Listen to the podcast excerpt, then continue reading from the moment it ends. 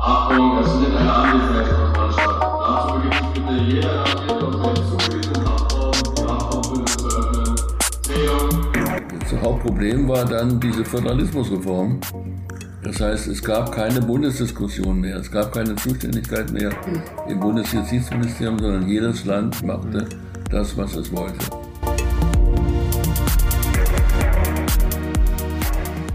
Herzlich willkommen zum Podcast Haftzeit. Heute wird die Sendung moderiert durch Frau Schwarze-Meyer und meine Wenigkeit.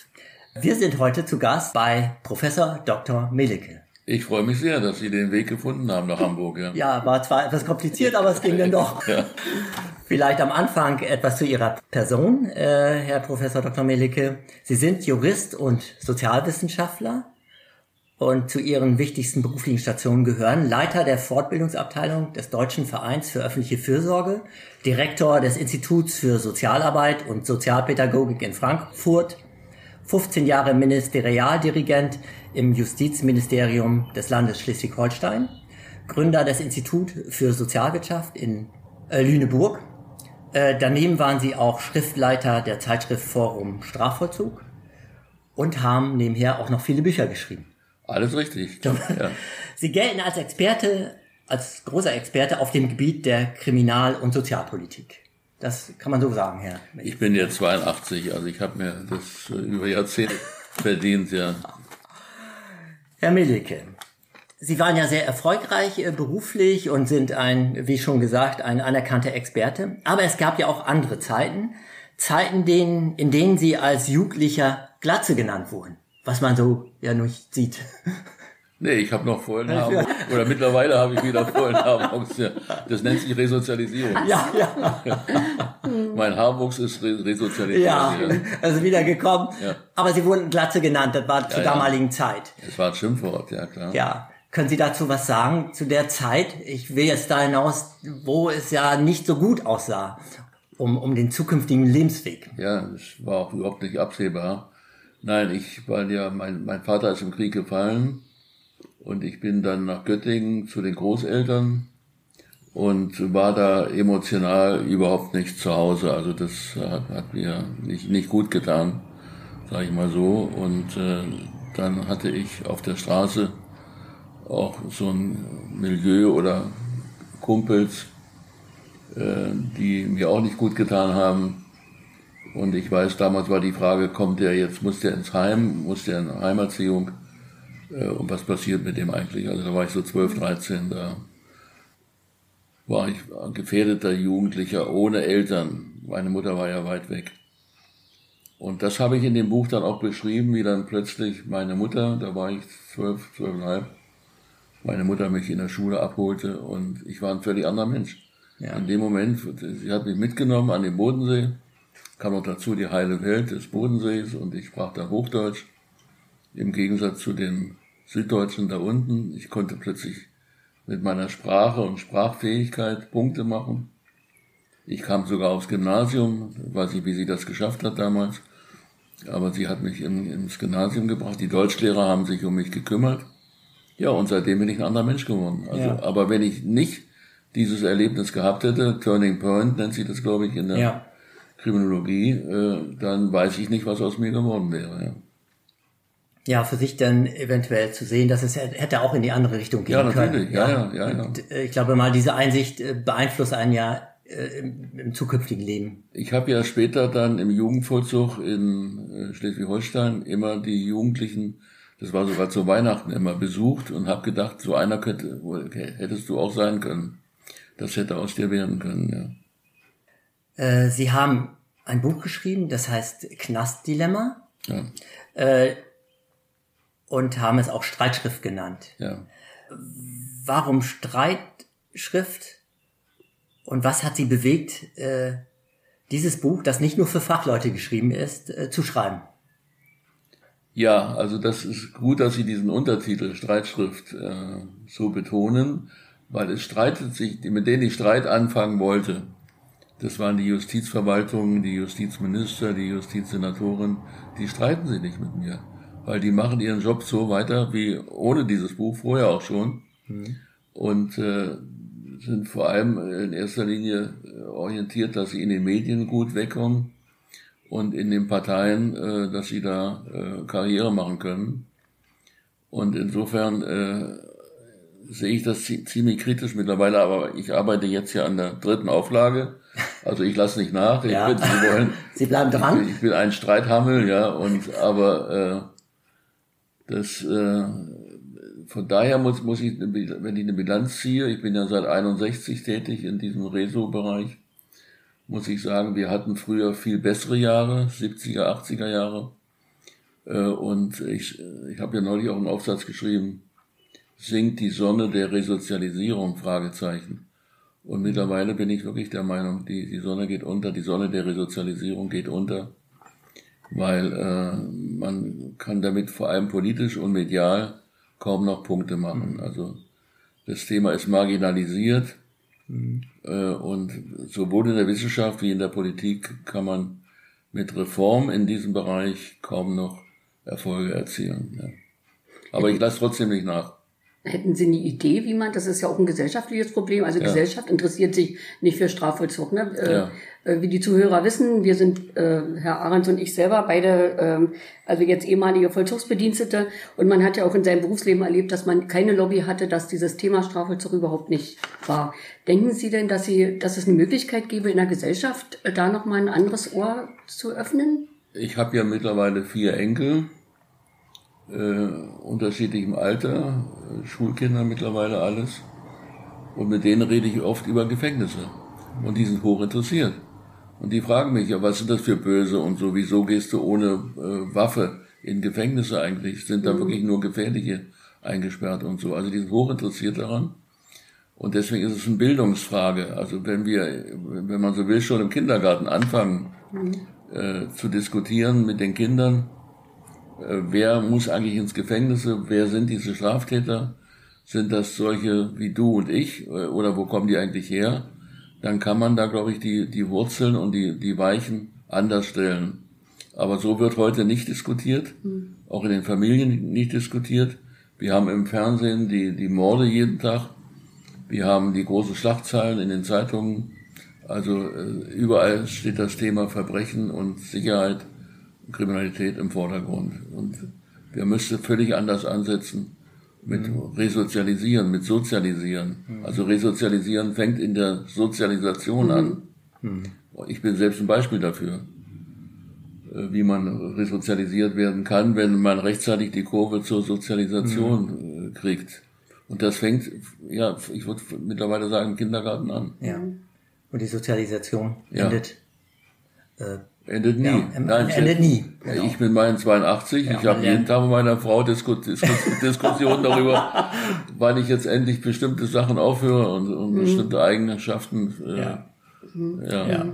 Vielleicht nochmal ganz allgemein, wenn ich dann mal sagen soll, zum Strafvollzug äh, für die Zuhörerinnen und Zuhörer. Also in Deutschland äh, befinden sich etwa 60.000 Gefangene, äh, circa 50.000, davon sind 50.000 Strafgefangene und äh, etwa 10.000 äh, äh, Gefangene in, in U-Haft. Äh, verteilt auf etwa 185 Gefängnisse, ja. ja, Gefängnisse. Äh, und davon sind circa 7% Ersatzfreiheitsstrafer. Äh, 96, Wobei, wenn ich das kurz Ja. sagen darf, die Zahlen werden gerade aktualisiert. Okay. Also durch die letzten Jahre, auch durch Corona und so, diese Zahlen, äh, in der neuen Auflage werde ich die nochmal präzisieren. Ja. Ähm, 96 Prozent werden irgendwann wieder entlassen. Ja. Das bedeutet, dass nur 4 Prozent dann dauerhaft dort bleiben und 40 Prozent der Inhaftierten bereits äh, innerhalb eines Jahres wieder entlassen werden. ja. Äh, der Strafvollzug kostet äh, dem Steuerzahler circa äh, viereinhalb Milliarden Euro. Wahrscheinlich mehr mittlerweile. Ja, ja. Also das ist äh, schon ein Thema, das äh, Natürlich. beschäftigt. Ähm, Herr Millicke, Sie klagen an, dass es an nachhaltigen Konzepten auf der Grundlage wissenschaftlicher Ergebnisse der Kriminologie und der Strafvollzugswissenschaft mangelt, sowie an entsprechenden nachhaltigen, wirkungsvollen Masterplänen der Resozialisierungspolitik. Das ist auch heute noch so. Leider, muss man so sagen, ja. Also Maßnahmen nicht, die im Strafvollzug getroffen werden, nicht ausreichend evaluiert werden. Naja, Maßnahmen zum Thema Resozialisierung. Ja. Und man muss dann eben sagen, das fängt ja an in der, in der Kita, in der Schule, geht dann mit 14 rein in die Jugendkriminalität, geht dann in ambulante Maßnahmen rein, geht in Projekte der freien Strafenhilfe hinein, geht dann in den Jugendvollzug, in den Erwachsenenvollzug. So, also das, das heißt, das alles muss unter dem Oberbegriff Resozialisierung sich erstmal konzeptionell verständigen, was ist eigentlich richtig. Und da wir kein Bundesgesetz mehr haben, da wir 16 verschiedene Bundesländer und Bundesländergesetze äh, haben, äh, fehlt die, dieser Zusammenhang. Was heißt eigentlich heutzutage Resozialisierung?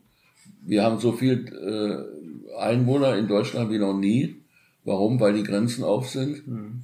weil Ukraine, weil viele, viele kommen aus afrikanischen Ländern zu uns. Was heißt da eigentlich noch Sozialisation? Und was heißt da Resozialisierung?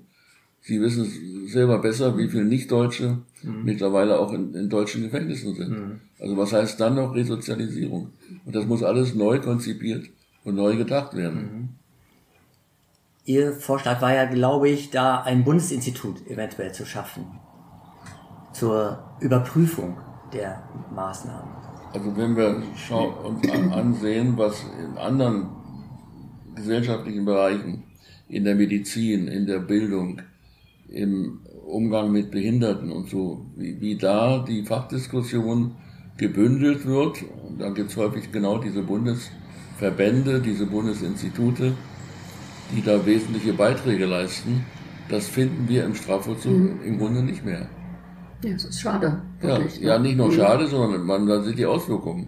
Mhm. Es ist äh, ein, ein, wie ich finde, unheilbarer Zustand. Ja. Also in der Medizin ist es ja selbstverständlich, dass zum Beispiel ja. ein Medikament auf seine Wirkung geprüft wird. Ja, und ja. das müsste ebenfalls auch im Strafvollzug stattfinden, indem ich sage, dass äh, folgende Maßnahmen diesen Erfolg erzielen. Ja, eben zum und, Beispiel. Und das Problem ist ja, dass diese Erfolge ja dann auch erst nach der Entlassung eigentlich zu sehen sind. Und da endet die Zuständigkeit des Strafvollzugs. Das heißt also, die Effekte, die Wirksamkeit des Strafvollzugs kann ich auch während dem Vollzug feststellen aber vor allem nach der Entlassung. Ja. Und Rückfall passiert nach der Entlassung. Ja. So, und wer ist dafür zuständig? In den Ministerien haben wir unterschiedliche Abteilungen. Da sind die einen für die Bewährungshilfe zuständig, die anderen für die freie Strafhilfe und dann gibt's die Vollzugsabteilung. Aber schon in den Ministerien findet diese übergreifende Koordination nicht statt. Helmut Kohl hat mal gesagt, in Ihrem Buch zitieren Sie ihn auch mal, entscheidend ist, was hinten rauskommt. Ja, natürlich. Der, also Resozialisierung beschäftigt sich ja mit Straffälligkeit. Und das entscheidende Ziel bei der Resozialisierung ist, dass jemand nicht mehr straffällig wird. Das heißt, die, die Wirksamkeit äh, zeigt sich am Thema Rückfall. Wenn ich Rückfall vermeiden kann, ist das schon mal eine gelungene Resozialisierung. Mhm. mhm. Dass es dem dann trotzdem möglicherweise nicht gut geht, dass das ein Rotweinbruder ist, dass der auf der Straße lebt, das ist ein anderes Thema, das sind soziale Probleme. Mhm. Aber resozialisieren heißt Straftaten verhindern. Mhm. Und das ist der Maßstab, ist der Rückfall. Nun sind, wenn man das im Kontext der gesellschaftlichen Bedingungen momentan sieht, sicherlich eine ganz schwere, schwierige Sache im Moment, ne? wenn man die, so schon sagen, der Zuzug, der, der ja. ist, ne? dass wir nicht äh, geschafft haben. Ich, ich kenne aus meiner Arbeit also auch junge Inhaftierte, die äh, nach Deutschland gekommen sind 2015 und mit ja. denen man sich überhaupt nicht beschäftigt hat ja. und Drogenhändler eben schneller waren als jede Einrichtung, die wir hier in Deutschland zur Verfügung hatten. Ne? Das ist, das ist irgendwie, äh, erlebt man das jetzt im Strafvollzug so, dass vieles eben doch selber naja, selber zusammengerührt ist. Das, was wir jetzt gerade zu bewältigen haben. Und eigentlich bewältigen wir es nicht. Ne? Wir verwalten jetzt das gerade alles. Naja, aber das ist ja ein, ein Merkmal des Vollzuges. Das heißt, die, und deswegen habe ich ja die Leute, die im AVD arbeiten, so, schätze die sehr und habe die richtig gern auch, weil die leben ja mit dieser Unwirksamkeit. Die leben ja damit, dass sie den Erfolg nicht bestätigt bekommen. Mhm. Und das ist das Problem. Also sie müssen ja allen Berufsgruppen, zu jedem Berufsgruppe gehört dazu, dass sie feststellen können, was ist wirksam, was ist erfolgreich und das versehen sie dann mit Lob und mit Anerkennung. Aber im Vollzug ist die Frage, was ist da eigentlich zu loben mhm. und wer gibt dort eigentlich welche Anerkennung? Und die, die, die richtige Krönung der Anerkennung ist der fehlende Rückfall. So, also das fällt schon mal systematisch weg. Und dann ist die Frage, wie ist das im, im Klima? Was, was macht der allgemeine Vollzugsdienst? Was findet morgens mit der Nebenkontrolle statt? Wer ist 24 Stunden am Tag mit dem Gefangenen zusammen? Das ist der allgemeine Vollzugsdienst. Und da muss ich sagen, alle Achtung, wie die überleben gewissermaßen äh, und äh, ihre eigenen äh, Erfolge auch definieren. Äh, weil der große Erfolg, nämlich die, die Verringerung des Rückfalls, den kriegen sie nicht bestätigt. Ja. Und oft sogar hinter Kenntnis, weil es eben auch nicht erhoben Ja. wird vernünftig, ne? dass man sagen nicht kann, ab und zu sieht man mal jemanden, ach, der ist ja schon wieder da, aber schon wieder, mein Gott, das zweite Mal. Ja, aber mehr hört man über die, äh, über so eine, wird auch in so einer Anstalt nicht ausgewertet, wie viele Rückfälle haben wir denn, zumindest jetzt. Sicherlich. was Wir im offenen. Verzug haben sicherlich äh, ähm, ähm, bekommen Erfolgsmeldungen eher zu spüren, indem wir äh, Menschen zum Wer Beispiel, kommt wieder? Ja, also wenn er dann wiederkommt, dann Ja. ist etwas schiefgelaufen. Zum Beispiel, ja. Ja, aber ansonsten, wenn zum Beispiel auch junge Männer äh, zum Beispiel eine Arbeit nachgehen, die sie vielleicht vorher nicht Ja. nachgegangen sind, Richtig. und dann tagtäglich rausgehen aus der Anstalt und ihrer Arbeit nachgehen, ja, ja, dann ja. empfinde ich das als Erfolg. Aber wie? Ja, klar. Ja, das ist etwas, was wir natürlich im, im offenen Verzug haben. Äh, Die äh, Mitarbeiterinnen und Mitarbeiter im AVD, im geschlossenen Verzug, haben das natürlich ja, so nicht. So nicht, nein. Nein, gar nicht, ne? Ja. Das ist da nochmal mit äh, ja, besonders Achtung davor, wie sie das dort in, mit dem großen Sicherheitsdenken da auch immer, was sicherlich auch sehr schwierig ist, das jeden Tag da zu bewältigen. Ne? Und Menschlichkeit äh, eigentlich nicht so richtig ähm, rüberkommen Im darf. Alltag, dieses. Zusammenleben im Alltag auf der Abteilung, auf der Station. Das ist der entscheidende Faktor für Resozialisierung. Ja. Und das wird am wenigsten wahrgenommen, am wenigsten belohnt.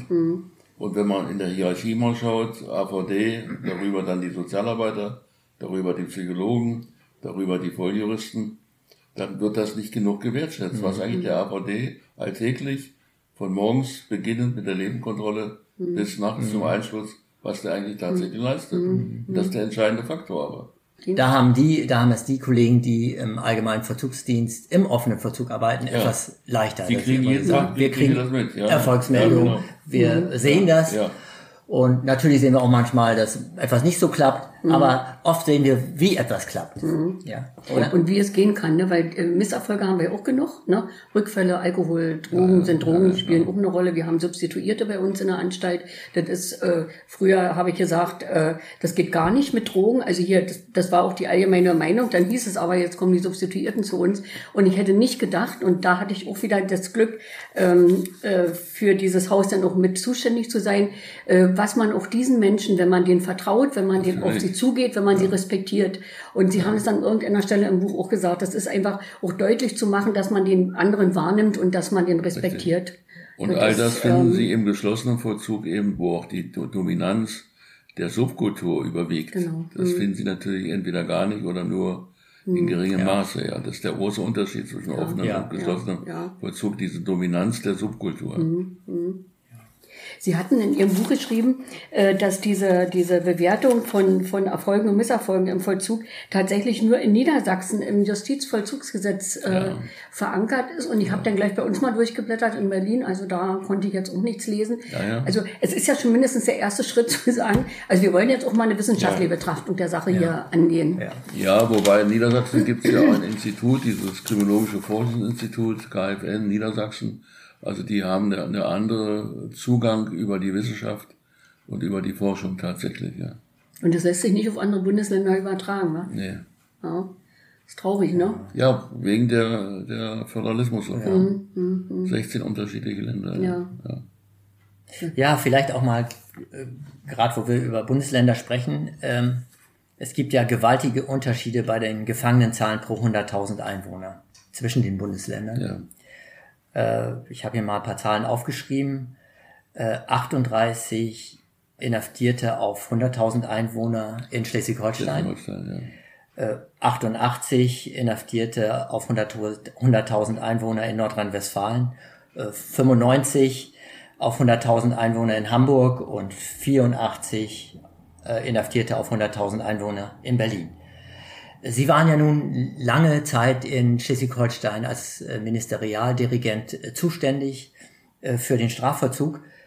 Ähm, Sie sind, glaube ich, auch mit dafür verantwortlich, ein Stück weit dafür mit verantwortlich, dass die Zahlen, die Gefangenenzahlen so niedrig Ja, sind. deswegen hat, also es war damals Engholm. Engholm war, davor war 50 Jahre lang CDU, muss ich jetzt mal wirklich parteipolitisch sagen, war die Kriminalpolitik oder die Vollzugspolitik in Schleswig-Holstein CDU dominiert. Und dann kam Engholm überraschenderweise als neuer Ministerpräsident und er holte einen neuen Justizminister, Klingner, und der Klingner holte mich dann. Und wir haben damals ein neues Konzept entworfen für Schleswig-Holstein und haben das auch beforschen lassen. Da war Dünkel damals, auch Kornel, der in Berlin ja auch einen guten Namen hat, haben damals eine empirische Befragung gemacht, auch mit den Vollzugsbediensteten und mit Gefangenen und mit freien Trägern und mit Bewährungshelfern und haben die gefragt, was wollt ihr für Änderungen haben in Schleswig-Holstein eigentlich. Und daraus ist ein Gutachten entstanden und das war praktisch das Drehbuch für Klingler oder auch für mich dann dort für die Justizpolitik. Und insofern ist Schleswig-Holstein ziemlich einmalig, dass dort eine wissenschaftliche Grundlage mit Externen geschaffen worden ist und dass dort eine hohe Bereitschaft war, im Politikbereich Änderungen vorzunehmen. Und da hatte ich das Glück, ich durfte 15 Jahre lang dabei sein. Und die Zahlen zeigen eben den Unterschied. Schleswig-Holstein ist heute noch immer noch das Land mit den wenigsten Inhaftierten. Äh, Im Landtag wird das dann so diskutiert, äh, dass äh, dadurch viel weniger Kosten pro Gefangenen pro Jahr entstehen, ist richtig. Also der, der Haushalt äh, ist geringer für den Strafvollzug im Vergleich zu anderen Ländern. Man darf jetzt nicht Stadtstaaten mit Stadt Flächenstaaten vergleichen, aber wenn wir uns mit Rheinland-Pfalz vergleichen oder mit äh, Baden-Württemberg, dann sind das realistische Vergleiche. Äh, Und Schleswig-Holstein spart allein durch diese geringe Zahl, 38 pro 100.000 der Bevölkerung, jährlich Millionen an Haftkosten. Und dadurch konnte dann Schleswig-Holstein die Bewährungshilfe ausbauen und konnte die freien Träger besser fördern und dadurch auch wieder weniger Rückfall. Und das ist natürlich die, die Krönung des Ganzen. Ja. Das heißt, weniger Rückfall durch eine solche rationale, wie ich das nenne, Kriminalpolitik. Ja. Aber da steht für Holstein einzigartig nach wie vor. Ja. Und da kommt doch niemand vorbei und fragt mal. Sie haben im, Vorgespräch haben Sie erzählt, dass Sie Herrn Flücke, der uns ja nun in Ja. Berlin bekannt ist, Ja, äh, auch in einer Form beraten haben. Vielleicht können Ja. Sie dazu noch mal was sagen? Naja, Flügge war, war, war richtig befreundet auch. Gibt ja auch gemeinsame Bücher, Flügge, Preusker, Melike. Haben damals auch gemeinsame Bücher geschrieben. Preusker war so ein ganz bewährter Anstaltsleiter, der ging dann nach Sachsen im Rahmen der Wiedervereinigung und baute dann in Sachsen ein neues Vollzugssystem auf. Und äh, wir drei haben da äh, so in die 90er Jahren nach der Wiedervereinigung äh, gemeinsam, es gibt auch ein zielender Kreis, also gemeinsam daran gearbeitet. Aber dann, der, der, das Hauptproblem war dann diese Föderalismusreform. Das heißt, es gab keine Bundesdiskussion mehr, es gab keine Zuständigkeit mehr im Bundesjustizministerium, sondern jedes Land machte das, was es wollte. So, und da, das ist dieses Stichwort Marginalisierung, damit ist im Grunde diese ganze Fachdiskussion gering gehalten worden und äh, darunter leiden wir noch heute immer noch. Ja. Ähm, vielleicht nochmal zurück auf Ihre Zeit in, in Schleswig-Holstein. Äh, Sie unterscheiden äh, die Resozialisierungsmaßnahmen in drei Säulen. Ja. Sie haben einmal den Strafvollzug als eine Säule, die sozialen Dienste der Justiz, dazu zählt Bewährungshilfe, Gerichtshilfe, Führungsaufsicht Ja. und die freien Straffälligenhilfe. ja, genau. Und Sie haben praktisch die ambulanten Resozialisierungsmaßnahmen in Schleswig-Holstein stark verstärkt. Aber wie, ja. Und wir haben den Vollzug eben reduziert, zahlenmäßig, nicht von der Qualität her, aber zahlenmäßig. Wir haben auch neue Anstalten gebaut. Also wir waren nicht gegen den Vollzug, sondern haben gesagt, wer sind eigentlich die Richtigen? Welche Kapazitäten braucht man eigentlich für den Vollzug? Und Schleswig-Holstein hat eine ganz schlimme Zahl, immer mit der geringen Zahl offener Vollzug. Gerade ich ja auch Gerade im, im Vergleich zu Berlin, ja, war Berlin bei fast 30 Prozent und Schleswig-Holstein bei 4 oder 5 Prozent. Also wir haben dann auch den offenen Vollzug ausgebaut. Wir haben eine neue Jugendanstalt gebaut. Wir haben auch neue Sozialtherapie gebaut, neue Frauenvollzug gebaut. Also wir haben viel auch für den Vollzug selbst getan, aber da wir von der Belegung her Ressourcen gespart haben, haben wir gleichzeitig die Bewährungshilfe ausgebaut, die Gerichtshilfe ausgebaut und die Projekte der freien Strafverlegenhilfe. Mit dieser Krönung gewissermaßen zu sagen, dadurch entsteht weniger Rückwahl. Ja. Und das ist das Hauptargument. Ja, ja. Warum kommen so grundlegende Reformen, wie sie ja denn damals stattgefunden haben, äh, im Strafvollzug zumeist von außen und fast nie von innen? Das ist eine sehr gute Frage, ja. Also der Vollzug ist fast zu lieb, sage ich mal, der Vollzug. Auch die Mitarbeiter des Vollzugs, auch vom AVD, die sind sowas von loyal.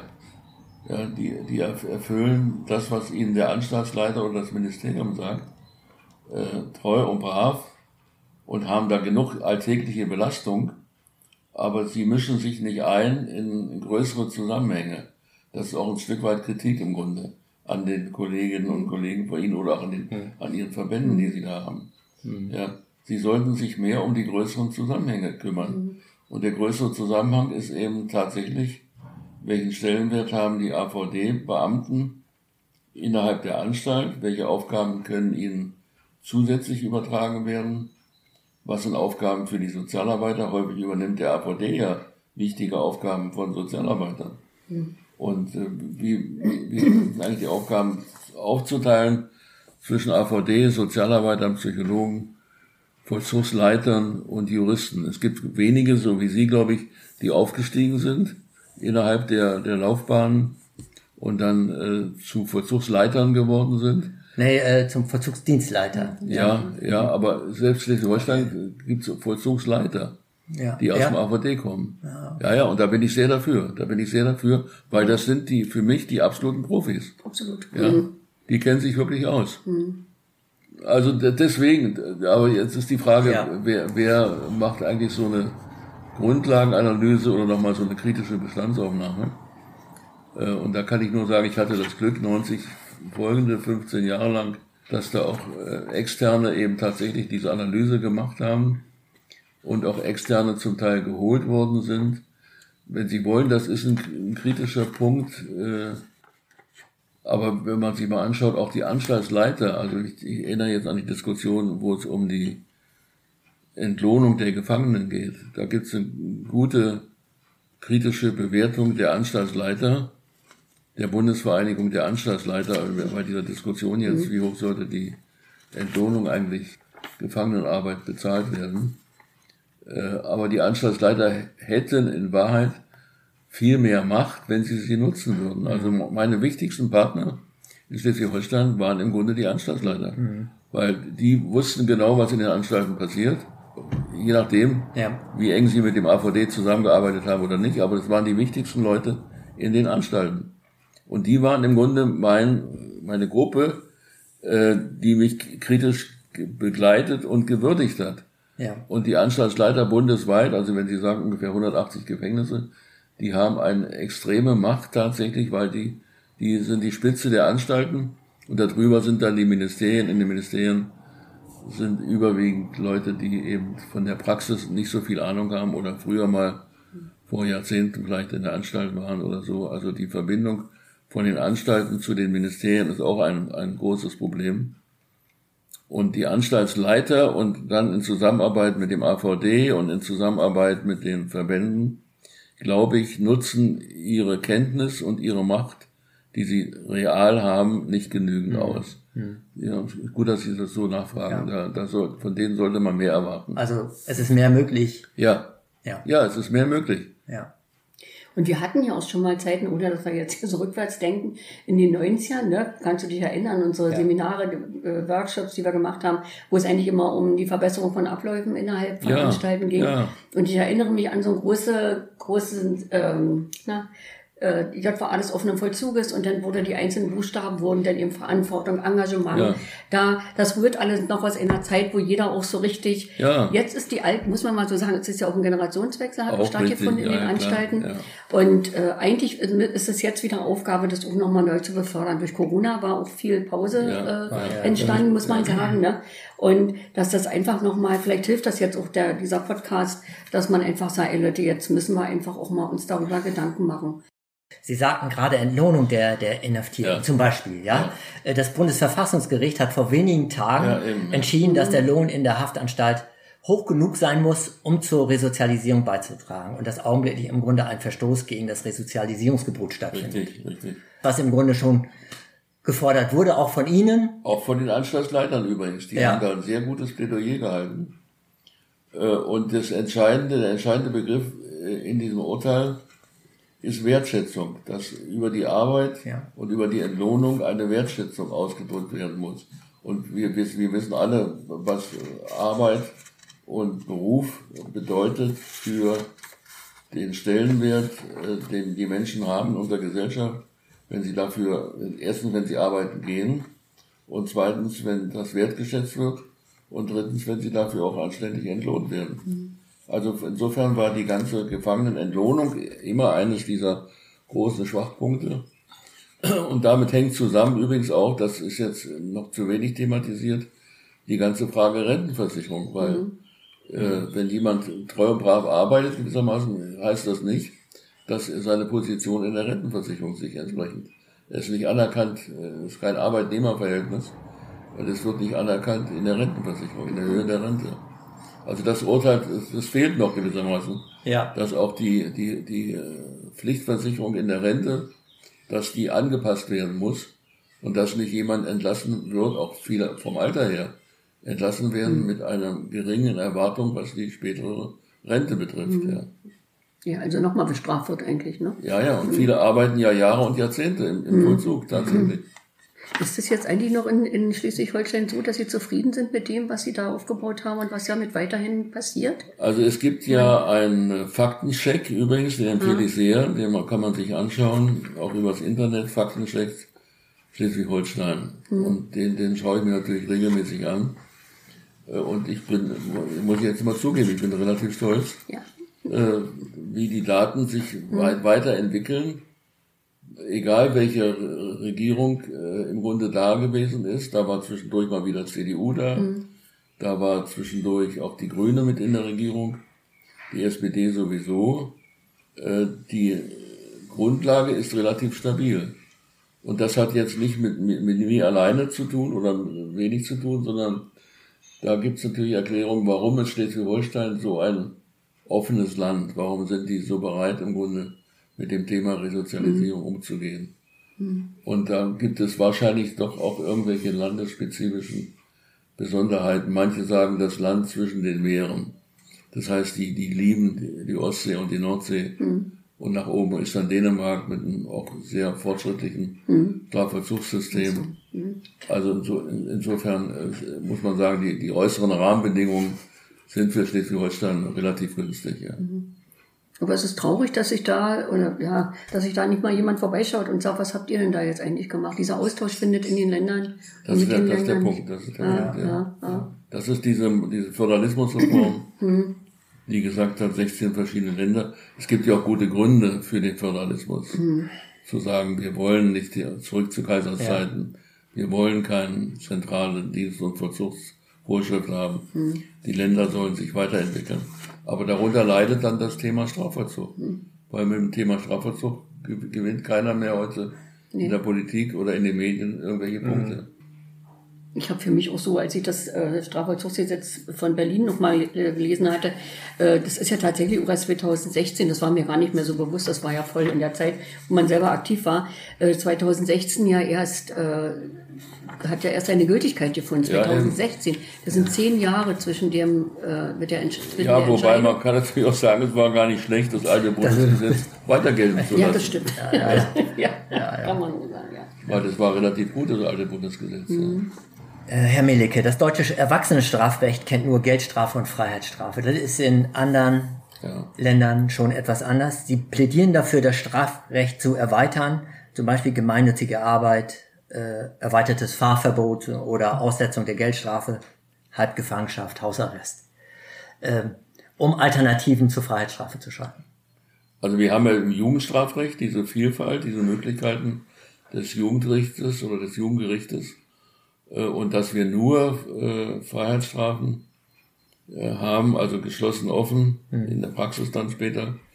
Es wird ja keiner verurteilt zum offenen Vollzug, sondern es wird, er wird verurteilt zur Freiheitsstrafe. Ja. Oder Geldstrafe, wenn das alles ist, Ja. was der Strafrichter zur Verfügung hat oder die Strafrichterin, dann äh, ist das viel zu wenig, auch im Vergleich zu internationalen äh, Voraussetzungen und befördert natürlich auch das Thema Ersatzfreiheitsstrafe, dass wir die falschen Leute im Gefängnis haben. Ja. Und nur die Wiederholung selber, äh, also auch bei der Bewährungshilfe ist ja einer der Tatbestände, die immer wieder vorkommen, ist die Wiederholung äh, des Täters. Der, der ändert sich ja nicht von heute auf morgen. Wenn man uns sich dessen Sozialisation anschaut, die Jahre und Jahrzehnte, wo diese Kinder und Jugendlichen äh, ein schwieriges Leben hatten, wenn sie wollen, ich bin ja selbst ein Beispiel dafür, äh, dann braucht es manchmal Jahre und Jahrzehnte, äh, um zu einer gelingenden Resozialisierung zu kommen. Und wenn ich diesen Prozess erschwere durch Freiheitsentziehung und Subkultur und Gewalt und Drogenabhängigkeit, äh, die dann vor allem im Vollzug entsteht, und nicht die guten Möglichkeiten einer Bewährungshilfe nutze und einer wiederholten Bewährungshilfe nutze, dann sage ich, da gewichten wir falsch. Ja, da da äh, werden auch die Kosten äh, des teuren Strafvollzugs verschwendet gewissermaßen. Äh, und wir sollten viel mehr die Bewährungshilfe ausbauen und die Projekte der freien Strafwilligen befördern. Ja. Sie vergleichen in Ihrem Buch den Vollzug mit einem Haus, in dem es mehrere Geschosse gibt, weil Sie gerade auch Subkultur, sagten. Subkultur, ja. Im Erdgeschoss und Dachgeschoss die Hauptkultur, also das, was die Behörde vorgibt. Und im Keller die Subkultur, Herrschaft, äh, Profit, organisierte Kriminalität, die ja jeder Inhaftierte im Grunde im geschlossenen Vollzug ausgesetzt ist. ja, wobei, wenn man, das Mit wissen Sie jetzt besser als ich, weil Sie haben da Jahrzehnte gearbeitet. Äh, wir waren im offenen, äh, da haben wir, ja, äh, Frau Schwarze-Meyer, kaum Subkultur. Ja, wirklich. Also ich habe es ja erlebt, äh, zehn Jahre geschlossener Vollzug, dann Ja. über 30 Jahre offener. Und kann man nicht sagen, es gab immer wieder mal Dinge, die sich vielleicht mal so ereignet Ja, haben. ja, Aber das auch. war relativ schön erklärt. Immer mit der, oder geklärt mit der, mit der Maßgabe, wenn du hier schief läufst, dann fliegst du weg. Also der richtig. Druck, der, den muss man einfach auch so. Das, das, die Erfahrung sind ja, wenn Leute So etwas zu benennen, ne? verlieren haben, Mhm, dann wird ganz genau darauf Und geachtet. im geschlossenen Vollzug haben Sie nichts zu verlieren. Genau. Mhm, mhm. Ja. Und man hört immer noch, weil Sie das vorhin nochmal sagten mit der Entlassung, äh, vor kurzem hatte ich mal einen Insasse, der sich bitter darüber beschwert hat, er war wiederholt im Vollzug, diesmal im offenen Vollzug. Äh, na, wie bin ich denn rausgegangen in Tegel mit einer blauen Tüte? Was habe ich denn Ja, gehabt? natürlich. Und ähm, ja, das war schon eine Granate, der Mann, muss ich schon sagen. Aber trotzdem, egal wie, man hat ihm keine Chance gegeben, ähm, das nochmal irgendwie auf die Reihe zu bekommen. Ne? Wobei ich finde, dass natürlich die, auch die gesellschaftlichen Verhältnisse gerade das immer schwieriger machen, da auch irgendwo anzudocken, glaube ich. Das ist, ich glaube, Strafvollzug kann man auch gar nicht äh, getrennt von den gesellschaftlichen Verhältnissen sehen. Ne? Richtig, Mit den aber, aber Schwierigkeiten. sagen wir, der AVD oder der Strafvollzug ist Schwierigkeiten gewohnt. Also sein, Ja. sein Hauptjob ist, mit Schwierigkeiten umzugehen. Ja, das ist wohl wahr, ja. Herr Mielicke, in Ihrem Buch kritisieren Sie die Ersatzfreiheitsstrafe sehr stark und der Bundestag hat äh, vor kurzem am 22. Juni diesen Jahres einen Gesetzesentwurf der Bundesregierung zugestimmt, wonach der Umrechnungsmaßstab einer Geld- und Ersatzfreiheitsstrafe halbiert werden soll.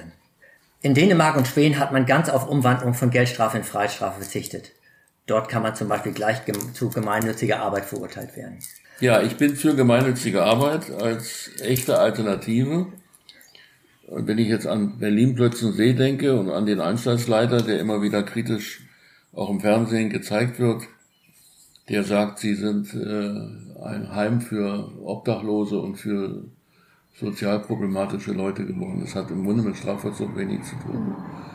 Und wenn man dann dagegen hält, was kostet ein Haftplatz, 150 Euro mindestens oder mehr sogar, im Vollzug, äh, dann ist das, finde ich, auch mutig von dem Anstaltsleiter, der sagt, das ist Fehlbelegung. Ich verwalte hier ein soziales Problem, aber es sind die falschen Leute. Für die brauche ich im Grunde keine Freiheitsstrafe.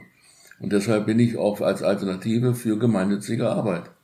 Das heißt, man muss ja auch der Gesellschaft was bieten. Wir können nicht so tun, als wenn jeder schwarz fahren kann oder jeder jede Straftat begehen darf. Also man muss auch mit irgendeiner Sanktion arbeiten, äh, aber deswegen gemeinnützige Arbeit.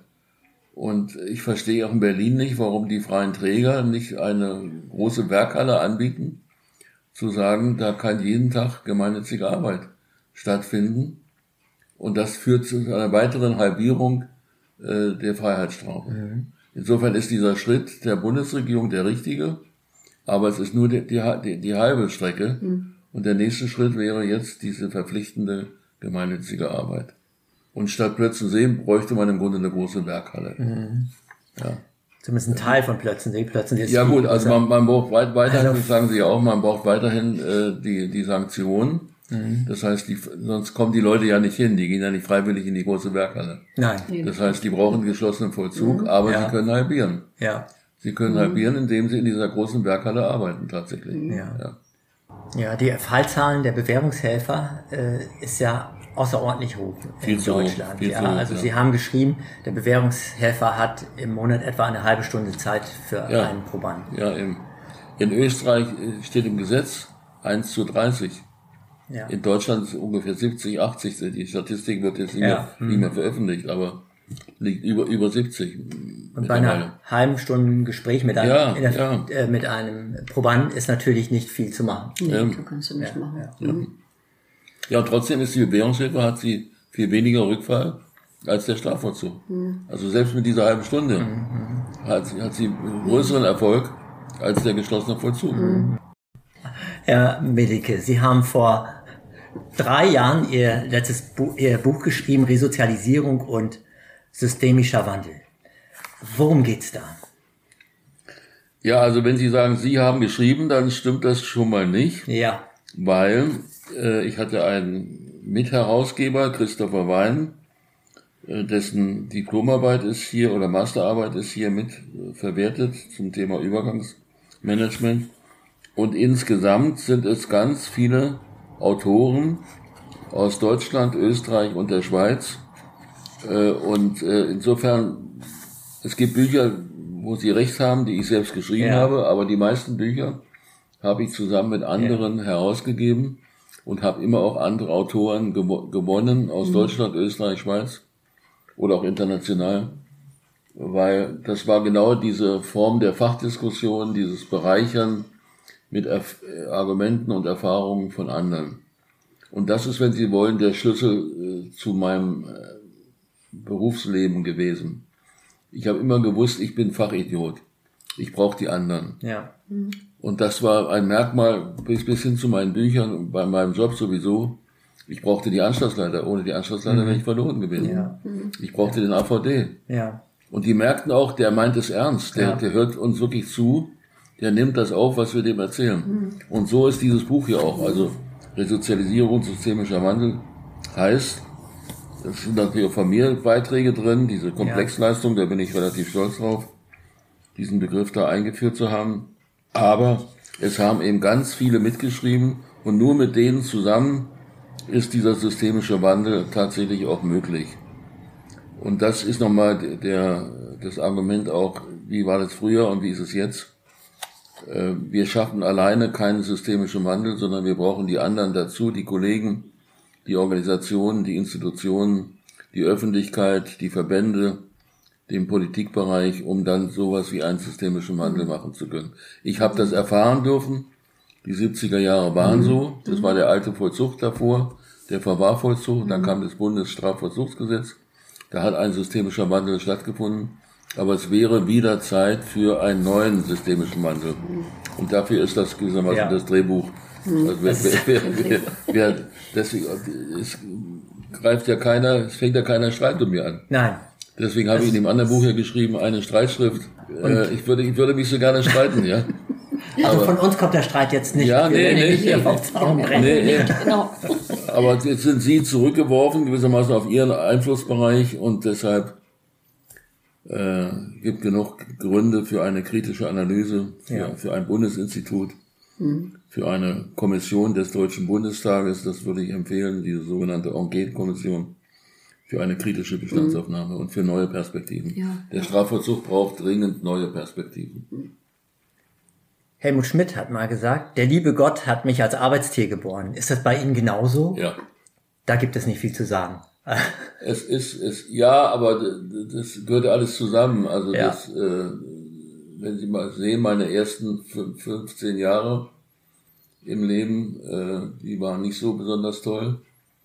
Äh, und äh, dann der systemische Wandel, der in meinem Leben stattgefunden hat. Also die, die, Sie können ja den Titel des Buches auch auf mich beziehen und sagen, Melike hat einen systemischen Wandel bezogen und dadurch ist er resozialisiert Ja. worden. Ja. Und da äh, weiß ich eben, wie wichtig die anderen Faktoren sind. Also ich bin offen für die Diskussion oder auch die Beeinflussung. Oder meine Enkel bereichern mich. Nach wie vor. Ich lasse mich bereichern durch meine Enkel. Und empfinde das als großes Glück. Und darum, das ist das Ziel. Darum geht's ja. Ja. Äh, Herr Melicke, äh, wir bedanken uns ausdrücklich für dieses tolle Gespräch und offene Gespräch, was wir mit Ihnen führen durften. Der Weg hat sich nach Hamburg gelohnt für uns. Ja, ich würde auch gerne nochmal das, was ich eben schon gerade gesagt habe, dass ich wirklich begeistert bin von Ihren äh, Darlegungen hier, dass es endlich, wenn ich jetzt noch im Vollzug arbeiten würde, ich glaube jetzt losgehen würde und alle Ja. motivieren, Ja. los kommt, jetzt setzen wir uns hin und machen was. Ich hoffe, dass ähm, äh, Verantwortliche das jetzt auch mit anhören und einfach auch äh, sehen, dass die Notwendigkeit tatsächlich auch besteht. Und vielleicht können wir tatsächlich noch Kollegen auch äh, inspirieren, sich einfach weiter Gedanken zu machen als bis zur nächsten Haftraumtür. Ne? Und deshalb bedanke ich mich natürlich auch ganz herzlich, dass wir kommen durften. Die Fahrt war nicht so lang. Es hat mir wirklich so viel Spaß gemacht und ich kann wirklich nur jedem empfehlen, dieses Buch dann auch zu lesen. Das Buch, äh, äh, das Knastdilemma, ist wirklich empfehlenswert. Genau. Äh, Gerade auch für jeder, jemand, der mit dem Vollzug zu tun hat. Liebe Zuhörerinnen und Zuhörer, wir hören uns dann zur nächsten Folge Haftzeit.